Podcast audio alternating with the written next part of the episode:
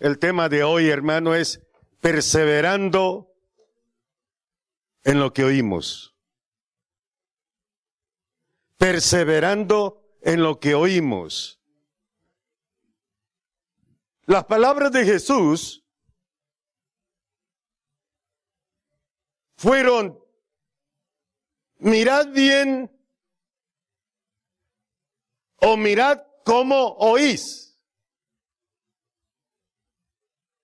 Esas fueron unas palabras que Jesús usó, ah, o una expresión que usó muchas veces. Mirad bien cómo oís. Entonces nosotros nos vamos, hermano, a, a encontrar algo importante aquí. La importancia que tiene lo que oímos. Mirad bien cómo oís. Él se refería, hermano, a lo que escuchamos, como diciendo, pon atención a lo que oyes. Está atento a lo que oyes. Porque de lo que oímos, hermano, va a depender mucho lo que nosotros hagamos. Amén. El prestar atención al oír. ¿Sabe que ahora se, ahora se lo voy a predicar más, eh, más rápido y luego más fácil porque hay una cosa que, que sabemos también. Y es que si usted mira, puede que se le quede un poquito más si solamente oye.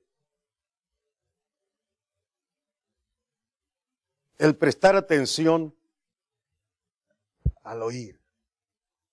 Por eso Jesús dijo, mirad bien cómo oís. O sea, ¿qué es lo que, qué es lo que oyes? ¿Qué es lo que escuchas? El tema es, ¿cómo, cómo se llama el tema de hoy?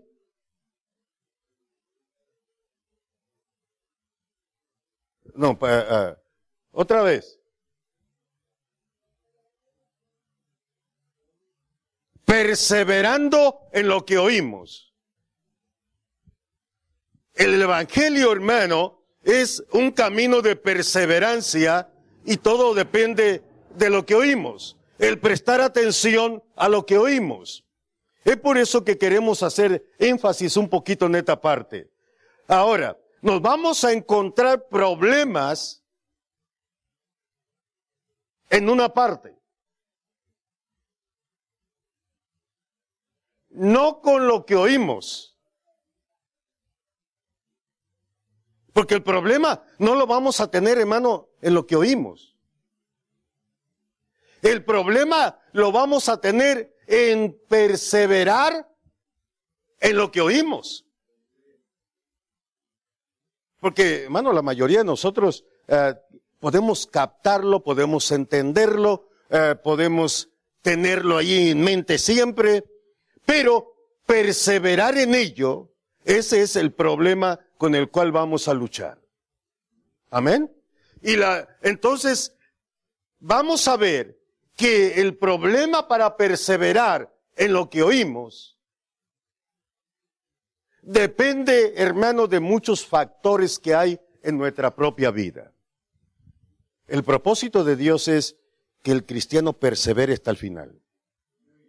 La recompensa es hasta el final. Cristo dijo, el que perseverar hasta el fin, ese será salvo. Amén. Entonces, el problema, hermano, no es con lo que oímos, sino el problema va a ser perseverar en lo que oímos.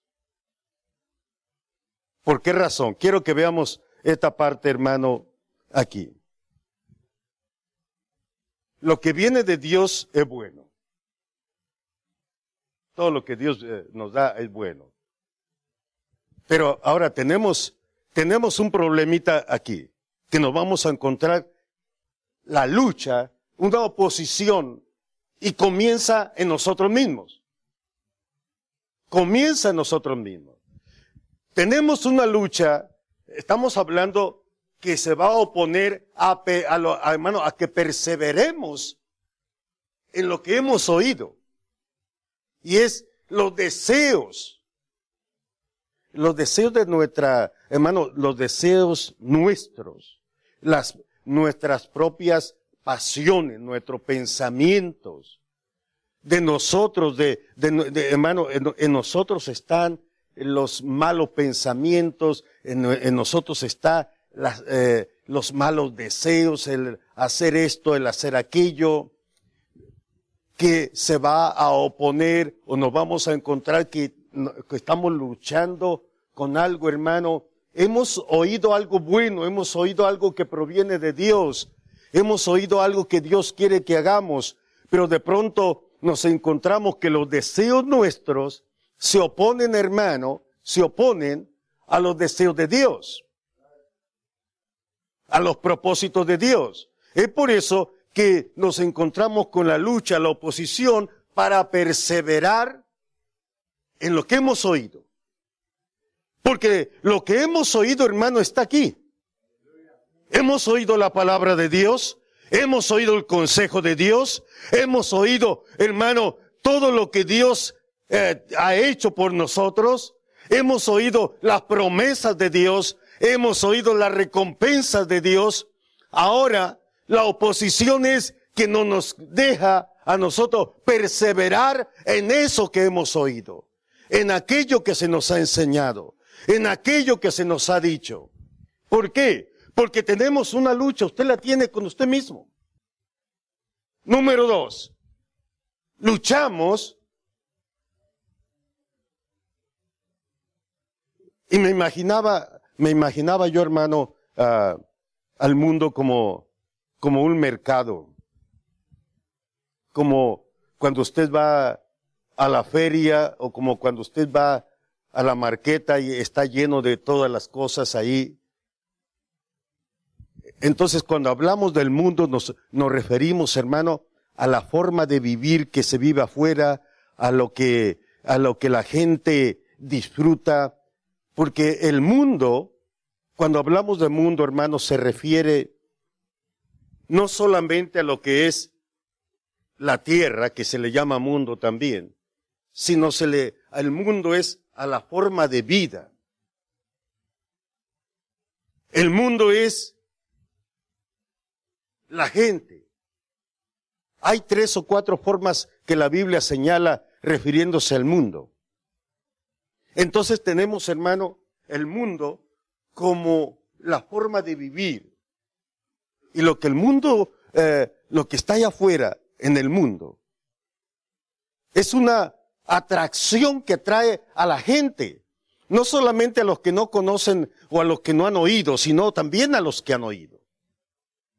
Y cada, eh, cada que usted sale de la iglesia, cada que usted sale de su casa, se va a encontrar con, hermano, la atracción con lo que está allá afuera y eso le va a atraer su atención. Los deseos del mundo nos llevan, hermanos, a nosotros desear, para que me entienda mejor, el desear nosotros las cosas del mundo nos lleva a nosotros, hermano, a, a comenzar una lucha por hacerlo o no hacerlo. Porque está ahí delante de usted. Todo lo que, lo que se vive está ahí delante. Y nosotros queremos, hermano, nosotros queremos vivir como, como se vive afuera. Nos llama la atención el querer hacer lo que ellos hacen. Nos llama la atención el tratar de vivir como la gente vive. Lo que la gente hace cada día, si hay novedades, hermanos, si hay uh, cosas nuevas. Nosotros queremos también seguir la, la corriente que hay en el mundo. ¿Por qué? Porque es algo que, que está ahí eh, delante de nosotros y trae, atrae la atención nuestra. Pero nos vamos a dar cuenta, hermano, que eso nos lleva, nos roba la atención y al robarnos la atención, eh, entonces nos encontramos, hermano, que hasta lo que hemos oído se nos olvida. Porque lo, porque lo que el mundo ofrece es con la intención de robarnos la atención. Pero lo que nosotros hemos oído, el apóstol Juan dice que lo que el deseo de los ojos y las vanidades de, que hay en la vida, hermano, o sea, la, eh, que el mundo que está lleno de vanidades, son cosas pasajeras. Y el consejo de Dios para el, para el creyente es que lo que Él ofrece es algo que va a perdurar para siempre. Mientras el mundo ofrece cosas pasajeras, cosas que se van a terminar, Dios nos está ofreciendo, hermano, cosas que van a ser eternas. Cosas eternas. Pero esta es la lucha. Esta es la lucha. Este es parte del problema. No es el problema, hermano, que no sabemos lo que tenemos que hacer, sino que nos encontramos con una tentación que está allá afuera, tratando de robarnos el tiempo, de quitar de nuestra mente, hermano, lo que hemos oído. Cristo sabía esto. Y lo compara, hermano, cuando en la parábola de lo que es el sembrador, y dice que el que oye la palabra y no la hace, es como aquella semilla que cae y es comida por los pájaros. O sea que el, el hombre la, oye la palabra de Dios, pero es robada por el maligno del corazón. Se le quita para que no lleve fruto. Ese es el propósito. Nos encontramos con los deseos de nuestra carne, hermano, batallando, batallando ahí. Luego nos damos cuenta, si usted dice, yo ya vencí, pastor, a mí me gusta orar, a mí me gusta, mire, me voy a dedicar y me estoy esforzando, muy bien. Pero de pronto se encuentra con que también tiene que vencer no solamente sus propios deseos, no solamente sus propias pasiones, sino que va a, enfrentarse y va a tener que vencer también lo que el mundo ofrece. Aparte nos vamos a encontrar que tenemos un enemigo también. Y ese enemigo se llama Satanás. O tenemos un adversario. Un adversario. Es así como Cristo lo menciona en la parábola del sembrador, que viene, viene el diablo y le arrebata la palabra. Porque ¿Cuántos están entendiendo? Dice que al que oye, al que oye y no entiende bien, el enemigo viene y le roba. Porque sabe, hermano, sabe que si nosotros mantenemos lo que oímos, esa palabra va a llevar fruto en nuestra vida y el fruto que produce la palabra de Dios es para vida eterna. Aleluya el fruto que produce esa palabra es para vida eterna. Amén.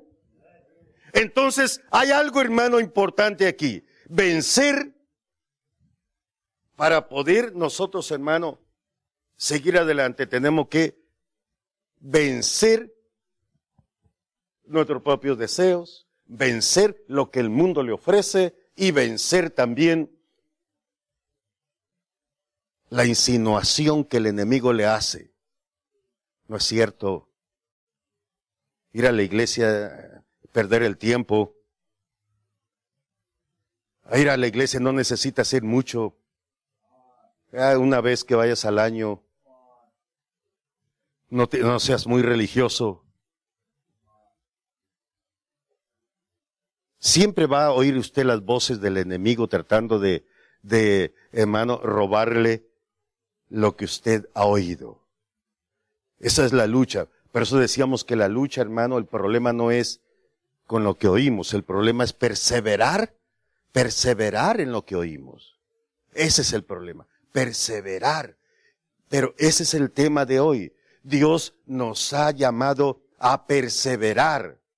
Amén. Y quiero entrar, esta es la parte, hermano, esta es la parte que, que yo quiero que se lleve. Porque es la parte importante oír y perseverar. Si Dios está a nuestro favor, ¿quién contra nosotros? Si Dios está con nosotros, hermano, ¿quién? ¿Quién contra nosotros? ¿Quién lo puede dañar? ¿Quién lo puede apartar? ¿Quién puede detenerlo en este camino? Si Dios nos ha dado lo más grande y nos ha dado la salvación que es en Cristo Jesús. Aleluya. Dios nos ha dado la salvación. Y quiero entrar a este punto, hermano, que es el punto que el Señor me puso para compartir.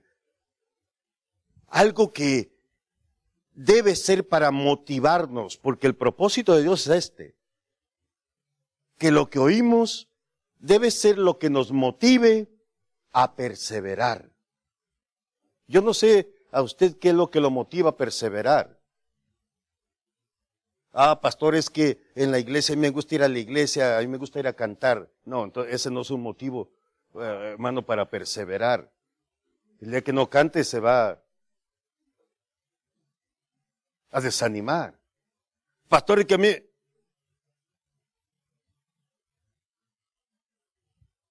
El, ¿Qué es lo que nos motiva a perseverar? El saber lo que Dios ha hecho por nosotros, el saber, hermano, lo que Dios nos ha dado, tiene que ser el motivo que nos mantenga perseverando en este camino. Es por eso que nos gozamos al venir y saber que Cristo Jesús murió por nosotros.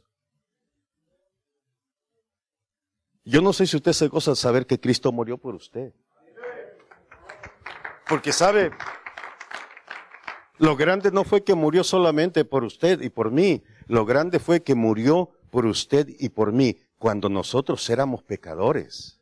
O sea que cuando éramos malos, ahora usted puede decir, ya le pedí perdón al Señor, sí, pero Él murió por ti, por mí, antes de que nosotros le, pidiéramos perdón, hermano. Cuando todavía éramos pecadores, cuando todavía éramos ladrones, cuando usted y yo éramos idólatras, cuando el hechicero practicaba la hechicería, cuando el borracho, hermano, llegaba borracho todos los fines de semana.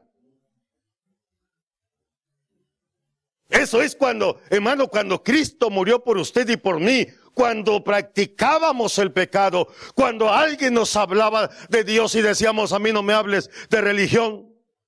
Cuando alguien nos hablaba del Evangelio, mira, Cristo te ama, y nosotros le decíamos, yo tengo mi propia religión, mi abuelo me enseñó y yo soy de esta religión y aquí me voy a morir. Pero yo quiero decirle que no se va a morir ahí donde el abuelo lo dejó, sino que ahora Dios ha tenido misericordia de usted. Y esta es la parte grande, hermano, que la, en el grande amor y la misericordia de Dios. Es por eso que ahora, si Dios está con nosotros, si Dios está de nuestro lado, ¿quién nos va a detener o quién nos va a apartar del amor que es en Cristo Jesús? Aleluya. Si Dios está a nuestro favor, ¿quién contra nosotros? Y aquí es donde quiero, este, este, es lo que el Señor me dio para compartir. El verso, el verso que leímos, verso 30. Ah, el verso 30, hermano, que leímos. Y yo quiero que lo medite. Esto es algo que nos va a ayudar, uh, nos va a motivar a perseverar en lo que oímos. En lo que oímos, en lo que se nos enseña. Porque lo más grande, hermano, la motivación más grande es saber lo que Dios ha hecho por mí. El saber que Dios me ama, el saber que Dios está por, eh, conmigo, el saber, hermano, que, que, mire, nadie puede apartarme de este camino. Somos llamados a ser, a, la, a, ser hermano, a la imagen de Cristo Jesús. Para eso nos escogió. Verso 30. Quiero que vea esta parte. Si Dios nos llama, Dios nos conoce. El apóstol Pablo dice que Dios nos conoció desde antes. Tengo una, una versión, hermano, eh, una Biblia que, que, tiene una versión que dice, a los que de antemano preservó. De antemano. O sea, de antes. A estos también los llamó. O sea que pareciera ser que Dios lo ve y dice, este, a este lo voy a bendecir. Y luego lo llama. Y no solamente lo llama, sino que también lo justifica. Y no solamente lo justifica, sino que también, hermano, lo glorificó. A los que escogió, los llamó. Y a los que llamó, ¿qué hizo con ellos? Y a los que justificó, lo glorificó. Lo que Dios ha hecho por nosotros es, hermano, lo que nos va a ayudar a nosotros a perseverar.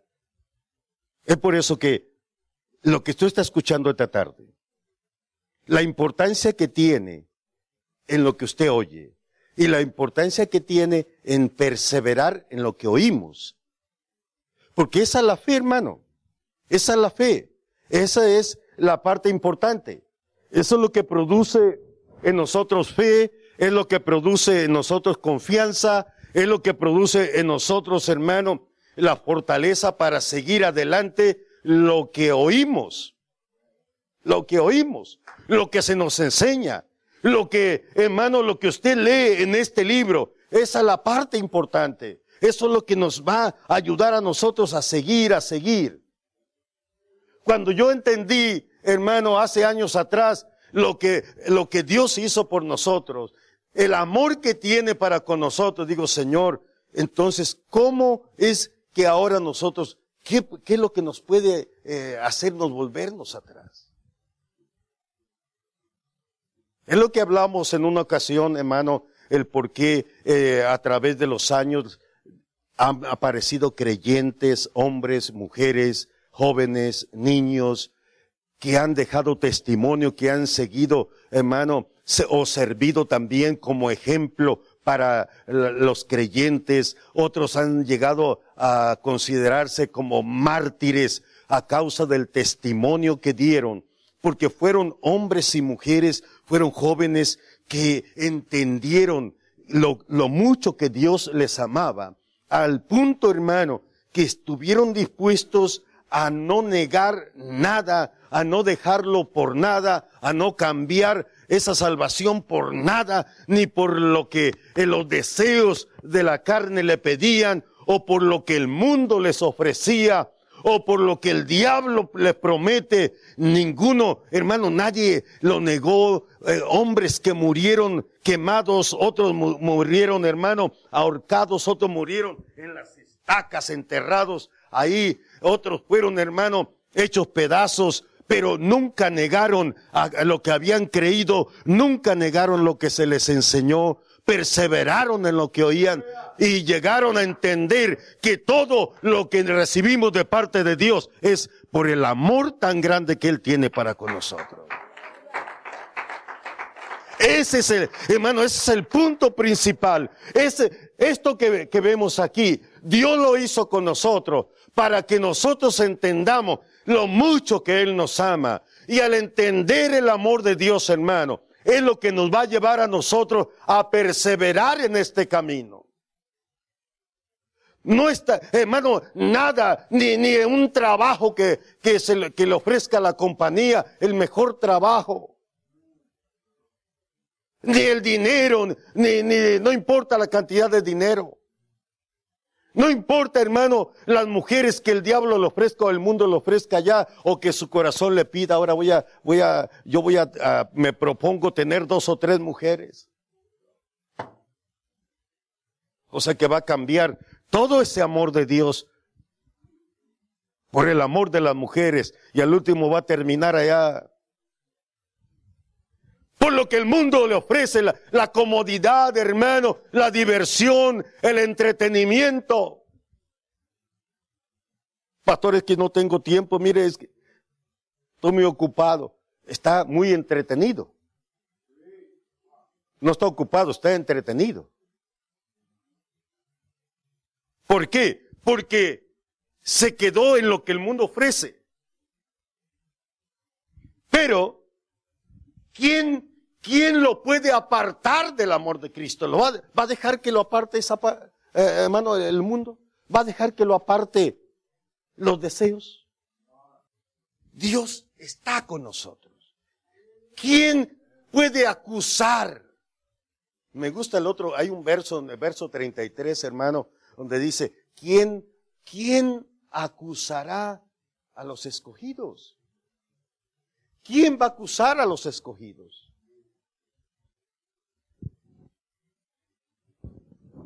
¿Sabe usted que Satanás siempre está acusando a los escogidos? Y que nunca los puede encontrar culpables. ¿Sabe usted que no los puede encontrar culpables? Y cada que, hermano, cada que eh, va y se presenta, eh, me encontré uno de, de, Monte de Sion, me encontré uno allá haciendo esto y aquello por allá en la orilla de Santa María.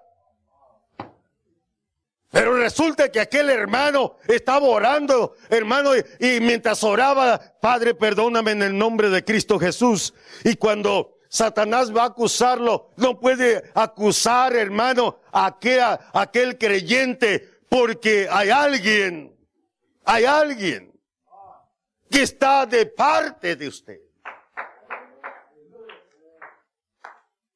Él es lo, que le va a hacer, tú mira, tú no, tú no mereces esto, tú no mereces aquello, tú no mereces... Es más, ¿para qué vas a la iglesia? ¿No te has dado cuenta que eres muy hipócrita?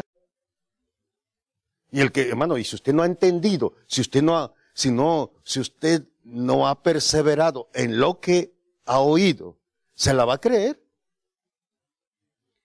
Porque el diablo le va a decir, ¿y para qué vas tanto a la iglesia? ¿Para qué mira así cómo vives? Mira la vida que vives. Mira. Hoy no has orado.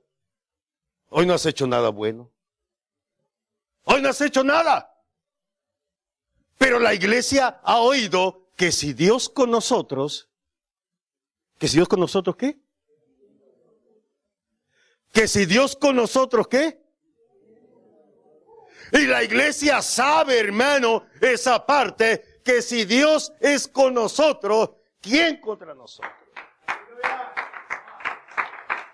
Y luego dice Pablo, ¿y quién? ¿Quién acusará a los escogidos? Aleluya. ¿Quién acusará a los escogidos? Dígale al hermano, voltee, mira, ¿quién, ¿quién nos acusará, hermano? ¿Quién nos va a acusar? Esto le va a servir a usted que oye, y esto le va a servir por si acaso oye que alguien lo acusa, para que no se la crea. Cuando alguien lo acuse, cuando alguien lo condene, cuando alguien lo juzgue, cuando alguien lo critique, usted dígale, se te olvidó después de que lo acuse, después de que lo señalen con el dedo, después de que hablen mal de usted, después de que digan esto y aquello, usted dígale, y se te olvidó algo, que Dios es conmigo. Y que si Dios es conmigo, ¿quién contra mí? ¿Sabe por qué? Porque a los que antes conoció, también los predestinó. Y tengo que, eh, quiero que vea estas palabras. Predestinar, ahora sí se la puse para que lo lea en el griego quiere decir, eh, la palabra se usa priorizo, priorizo, que es algo premeditado, quiere decir premeditado o determinar desde antes. Eso quiere decir predestinar. O sea que desde antes, hermano, de que usted llegara a la iglesia, el Señor ya lo conocía y lo había predestinado, o sea, ya había él premeditado bendecirlo. Ya había determinado, te voy a bendecir. Yo te voy a bendecir. O sea que él ya nos conocía, él nos conoce desde antes. Él nos conoce desde antes.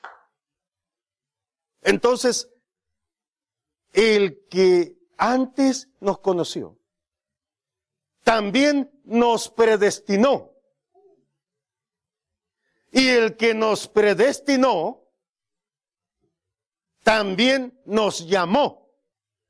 O sea que no solamente dijo te voy a bendecir, sino que dice, y a los que llamó, también los justificó. Dicayo. ¿Quién, quién acusará a los escogidos? ¿Quién condenará a los escogidos? A los que llamó, nos escogió, hermano, y él, él nos justificó. Si se recuerda, nosotros no hicimos nada, nada para limpiarnos. Él nos justificó.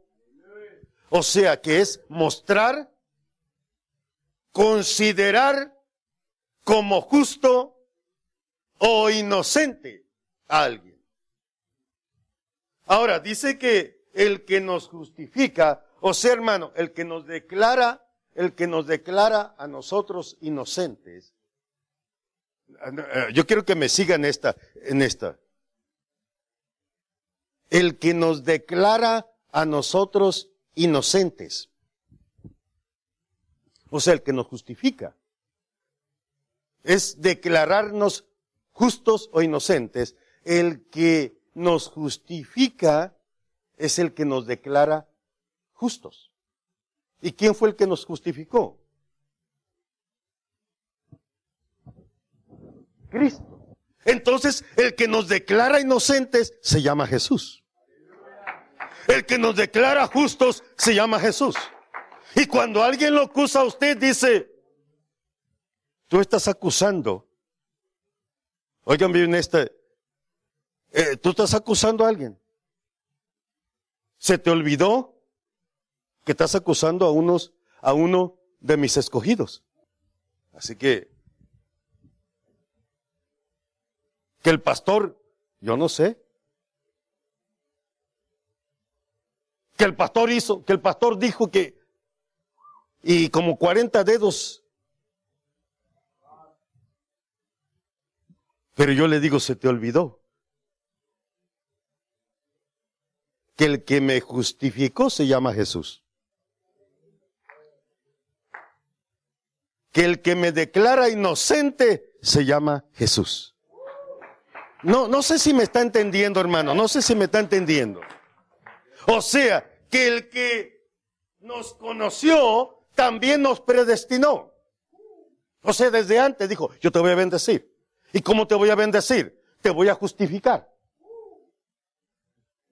Y nos justificó delante de Dios, hermano, y delante del mundo. Entonces, por eso cuando el apóstol escribe, ¿quién, quién acusará a los escogidos? ¿Quién puede acusar a los escogidos? Si el que justifica a los escogidos se llama Jesús. Si el que los declara considerar justos, considerar inocentes, mostrar que son justos. ¿Cómo Dios puede mostrar que usted y yo somos justos? Él dice, el que cree en mí es perdonado. Entonces, hermano, al creer nosotros en Cristo, ya ahora Él es el que muestra al mundo que todos los que en Él creen son inocentes. ¿Sí me entendió? Yo no sé si usted se siente culpable todavía de lo que hizo hace 40 años atrás, 50 años, de las cosas eh, que ha cometido, pero yo quiero decirle, hermano, que del, eh, día que usted creyó en Jesucristo, eh, la bendición comenzó porque Él es el que lo ha declarado limpio, Él es el que lo ha declarado justo, Él es el que lo ha declarado inocente. Por eso es que nadie, ni Satanás lo puede condenar, ni Satanás lo puede acusar. Y si la gente lo condena, hermano, el que nos justifica se llama Jesús. O sea, él dice, yo respondo, se lo voy a, se lo voy a poner así más, más fácil. Jesús dice, yo respondo por él. Aleluya. ¿Sí, ¿Sí me entendió ahora? Pastor, pero...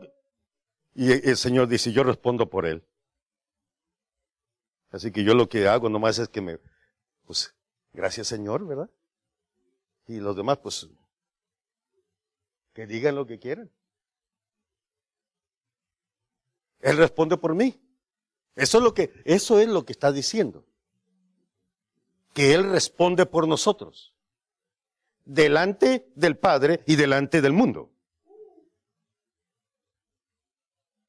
A los que justificó, o sea, a los que declara Él inocentes, justos, limpios, a ellos también glorificó.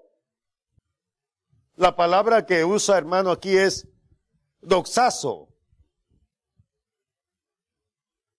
Ahora abajo usted ve que dice del verbo doqueo. El verbo doqueo es, es el verbo que usa estimar, glorificar, honrar. Así como usted lo usa los verbos en español, ¿verdad? Que terminan todos en, en ar, ¿verdad? Ah, pues eh, en el griego el verbo es doqueo. O sea que cuando habla de que nos, eh, Él nos conoció y luego a los que conoció también ya eh, predestinó y a los que predestinó los llamó, se le llegó el día donde dice, Pedro, se te llegó tu hora. Y Pedro que había andado dando vueltas, ¿verdad? Y que no, y que yo no quiero, y que yo no voy, y que, eh, eh pero el Señor dice, se te llegó tu hora. Porque ya lo tenía en la mira y luego ya lo había escogido, ahora lo llamó. Y cuando lo llama, entonces dice que a los que llamó, a esos también justificó. O sea que lo llama, lo limpia, lo declara ahora eres, eres santo, eres inocente, eres justo, el Padre te ve perfecto porque yo respondo por ti. Yo respondo por ti. Y no solamente, hermano, responde por nosotros, sino que vamos a esta parte, a los que justificó, también glorificó. ¿Merecemos? ¿Merecemos las bendiciones de Dios? ¿Merecemos las bendiciones de Dios? A ver, levante su mano si usted las merece. Todavía no lo entiende, ¿verdad? ¿Merece las bendiciones de Dios? No diga, ¿merece las bendiciones de Dios? Si ya lo va entendiendo, hermano, usted, usted sabe lo que, ese es el, propósito del, del tema de hoy. Perseverar en qué? En lo que oímos. A los que, Padre, yo respondo por ellos. O sea que delante del Padre responde por usted. Yo respondo que es inocente. Aunque el diablo lo esté acusando ahí de día y de noche, el, eh, Jesús dice, yo respondo por él. Y no, Padre, y no solamente respondo por él, sino que yo lo declaro que merece, que se merece todas las bendiciones. estimar, o sea, estimo o, hermano, o declarar o honrar, merece ser honrado. Es lo que está diciendo, dice, a los que justificó, también los glorificó. O sea, que también los declara, hermano, que merecen la honra. No la misma honra que se le da a Dios, sino la honra que merece todo aquel que está en Cristo Jesús. Por eso dice que, hermano, no solamente nos justificó, sino que también nos glorificó. O sea, glorificó es como, como exaltar a la persona. Si se acuerda la idea que deja el apóstol Pablo en Corinto, a la iglesia de Corinto que le dice que, que Dios, para avergonzar a los sabios, agarró de lo más vil del mundo, de lo que, de lo que la gente considera, hermano, lo, eh, esa, esa persona no sirve para nada, ese que no, no hace nada, que mira, el Señor dice, pues con esa persona que tú consideras que no sirve para nada, que no sabe nada, que no sabe leer, que, que es un eh, perdido, con esa persona yo lo voy a agarrar, lo voy a cambiar, lo voy a transformar y con esa persona voy a mostrarle al mundo que yo puedo avergonzar a los sabios. De lo más vil, el Señor saca al hombre, lo limpia, lo santifica, lo justifica y lo glorifica. O sea que lo levanta. En el libro de Job dice que él hace sentar al pobre y al menesteroso en medio de los príncipes de su pueblo. O sea, al que no valía nada, hermano, Dios lo levanta de abajo, lo, lo justifica, lo perfecciona, lo levanta, lo honra y dice, y te voy a llevar y te vas a sentar en medio de los grandes. Eso es cuando habla de que a los que llamó, también justificó, y a los que justificó, también glorificó. Quiere decir, hermano, que al venir a Cristo, ahora Él dice, merece toda bendición. Eso, eso está estimándolo como algo valioso. Cuando usted estima algo valioso, eh, cuando, estamos usando la palabra estimar, quiere, e, es, se usa, hermano, en el sentido de que algo que, que tiene el valor, algo que vale. Y si nosotros tenemos a veces eh, la, la, mala costumbre, y no es porque seamos tan humildes, sino porque somos más incrédulos que humildes. Señor, tú sabes que yo no merezco nada, tú sabes que yo no sé nada, tú sabes que no sirvo para nada. Eh, yo sé que hay muchos que oran todavía así, después de 20 años, todavía no sirven para nada, todavía no, hermano, no, tú sabes que, que todo lo que hago es como una obra de inmundicia. Imagínese todo lo que, todo lo que dice todavía. Yo llegué a oír eso, hermano, muchas veces eh, eh, cuando la gente oraba. Señor, todo, así como dice Isaías, así son mis obras, como un trapo de inmundicia. Pero es porque no hemos entendido. Eso éramos antes. Y eso eran nuestras obras antes de tener a Cristo como, hermano, como un trapo de inmundicia, como algo sucio, como algo, hermano, de, que se, que, que merece ir a la basura. Así eran, así es toda obra cuando el hombre está lejos de Dios. Pero cuando viene a Cristo, Él glorifica a los que llamó, los justifica, lo limpia y dice, Padre, yo respondo por ellos, Padre, ellos merecen toda la bendición. Ellos merecen ser honrados. Estudiábamos, hermano, que cuando ah, el rey de Persia dijo, ¿quién está allá afuera? Y le dijeron, está uh, Mardoqueo. Y dice, ¿Y qué hace Mardoqueo? Ah, que ese Mardoqueo es aquel que, que te leímos en el libro, que eh, encontró que dos querían asesinarte.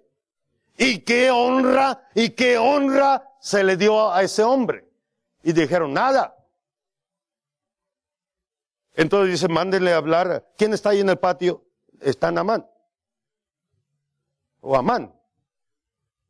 Háblenle a Amán que venga. Y era el general hermano del rey. Y le dice, a ver, eh, dime, ¿qué harías tú al hombre que merece la honra del rey? O sea, que, que el rey lo quiere poner en alta estima. Y Amán dice, ah, este está pensando de mí. Ah, pues que, que le pongan el vestido del rey. Y la corona también. Y que traigan el caballo blanco del rey y lo suban ahí. Y que sus generales lo lleven a pasear por la ciudad. Eh, hermano, ese, ese hombre sabía lo que era honra, sabía lo que era eh, la estima, la alta estima. O sea que cuando hablamos de estima es algo, hermano, que alguien que está en una posición eh, muy, muy alta, muy elevada. No sé si me entiende un poquito esa parte. La idea más clara la tenemos en el libro de Segundo de Reyes, capítulo 5, eh, cuando el profeta Eliseo, cuando comienza el, el capítulo 5, dice que Inamán, rey de Siria, era un hombre valiente y rico, y, y era en alta estima delante del rey, porque Dios había dado grande salvación a los ejércitos de Siria a través de él. O sea que era, eh, era, lo tenían en alta estima, o sea que era, era hermano muy reconocido en el reino, porque era un general del rey. Y como era muy, muy famoso, eh, todos lo, hermano, todos lo conocían y lo, y lo habían puesto como alguien muy valiente, como alguien, hermano, que, eh, ¿verdad? Por todo lo que había hecho, pues merecía esa posición de estar ahí como el primero después del rey.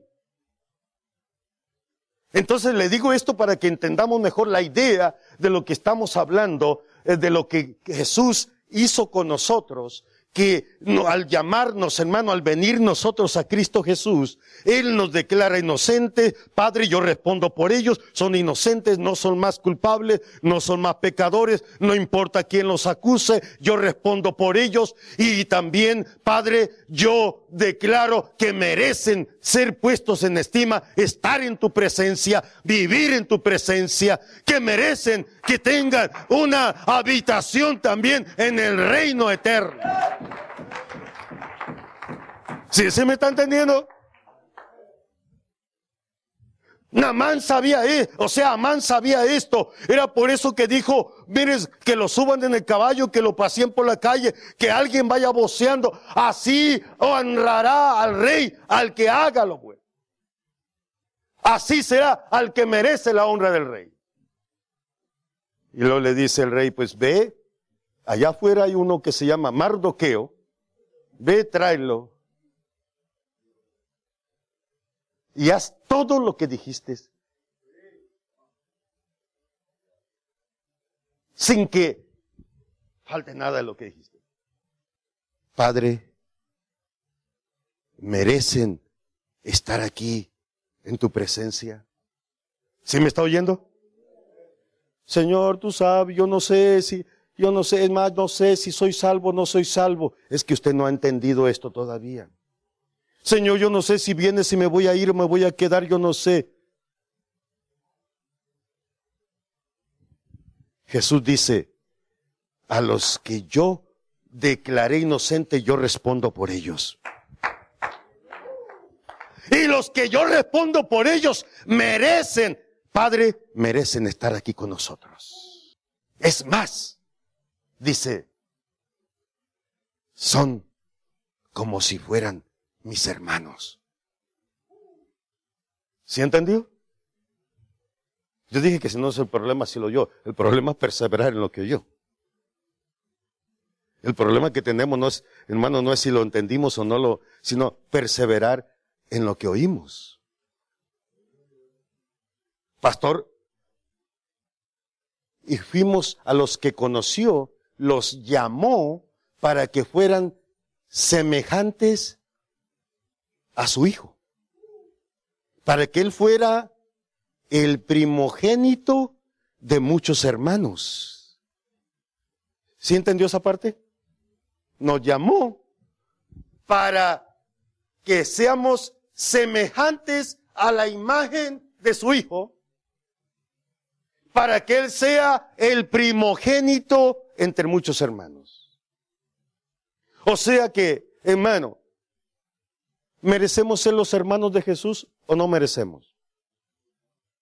Tampoco, ¿verdad?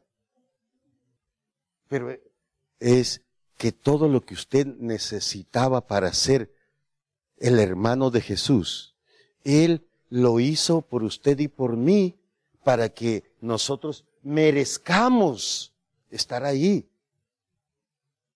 Y ser, hermano, ser lo que Él se propuso hacer con los que escogió. Porque nos escogió para eso para que estemos un día en su presencia, para que seamos, hermanos, llamados hijos de Dios, para que habitemos en la presencia de Dios. Es por eso que cuando nos llama, cuando nos escoge, nos llama, y luego cuando nos llama, hermano, nos justifica, y, luego no solo nos justifica, sino también nos glorifica, para que merezcamos todo lo que Dios se propuso. ¿Sí me entendió? ¿Quién, quién acusará a los escogidos? Pastor, pero es que yo no sé si será cierto o no será cierto. Yo no sé. ¿Quién acusará a los escogidos? Si el que te está declarando, el que te está declarando justo, no es el pastor. Yo solamente yo solamente le estoy leyendo lo que está escrito. ¿Sí me entendió? El que, si el que murió por nosotros, ¿quién es? Usted, eso lo va a encontrar usted ahí, ahí entre el, del verso 30 al verso 34 lo va a. ¿Y quién, y si Dios está de nuestra parte, quién contra nosotros? Si si Jesús fue el que murió por nosotros? O sea, hermano, el que nos justifica se llama Jesús. El único, hermano, el único que puede condenar al mundo. El único que puede, eh, hermano, condenar al hombre se llama Jesús. Pero dice, ¿quién condenará a los escogidos si Él es el que nos justificó, el que murió por nosotros? Entonces, eh, si Él no nos condena, ¿Habrá alguien que nos pueda condenar? ¿Habrá alguien que nos pueda condenar? ¿Podrá el vecino condenarnos? ¿Podrá el compañero en el trabajo condenarnos? Yo no sé por qué dices tú que eres cristiano, mira. Tú no, yo, creo que tú no te vas. Ya de una vez se da el vecino ya lo descontinuó, el, compañero en el trabajo ya le dijo que usted ya no se va. Dice, pero ¿quién ¿quién nos va a condenar si Cristo fue el que murió por nosotros? O sea, que Él es el que condena, hermano. Él es el que, el que da las, Él toma las decisiones y Él dice, yo ya te declaré inocente. Así que si yo te declaré inocente, ¿quién te puede condenar? ¿La señora? ¿No le ha dicho a la señora, si tú no te vas? Con el esposo, ¿verdad? Tú no te vas a ir. Si Cristo viene, no te vas. Y Cristo dice, yo respondo por él. Te lo digo para que no lo condene, ¿verdad? A la mujer para que no condene al esposo, al esposo para que no condene a la mujer. Te vas a ir. Y el Señor dice, yo fui el que morí por él. Yo di mi vida por ella. ¿Quién lo va a condenar? Si Él es el, que justifica. O sea, Él es el que declara si eres culpable o eres inocente. Es por eso, hermano, que no oiga las voces que la gente diga. La parte de hoy es perseverar. ¿En qué? ¿Perseverar en qué? A ver, dígale al hermano que esté a su lado. Perseverar en lo que oímos. Eso es lo que oímos. lo que Cristo ha hecho por nosotros. Él, el hermano, nos puso en alta estima delante de Dios. Es por eso que cuando dice que, y el niño crecía en estatura, en gracia, en sabiduría delante de Dios y de los hombres. O sea que cuando Dios, hermano, en Romanos capítulo 14 dice que cuando eh, todo aquel que sirve a Cristo es acepto delante de Dios y delante de los hombres. El que le sirve a Cristo. El que está en Cristo es acepto. O sea que, ¿por qué? Porque Dios es el que lo pone en estima delante, de, delante del Padre y delante de la gente también. Cuando usted anda, hermano, en Cristo, y cuando usted camina ahí en fe, y cuando usted persevera en lo que ha oído, y cuando usted persevera en esa doctrina, hasta la, hasta la gente lo va a respetar a usted.